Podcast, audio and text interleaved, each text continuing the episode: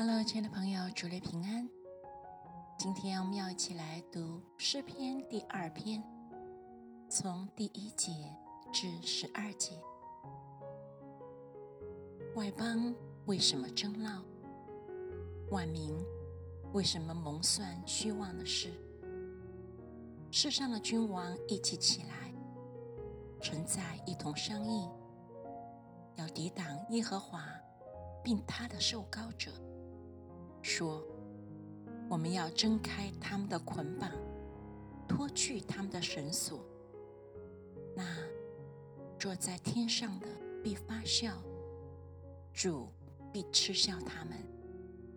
那时，他要在路中责备他们，在烈路中惊吓他们，说：我已经立我的君在西安，我的圣山上了。”受膏者说：“我要传圣旨。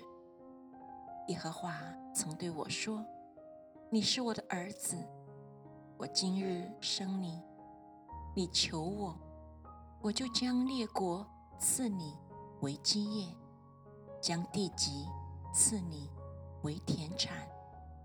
你必用铁杖打破他们，你必将他们如同窑匠的瓦器摔碎。’”现在，你们君王应当醒悟，你们世上的审判官该受管教，当存畏惧侍奉耶和华，又当存战惊而快乐。当以嘴亲子，恐怕他发怒，你们便在道中灭亡，因为他的怒气快要发作。凡投靠他的。都是有福的。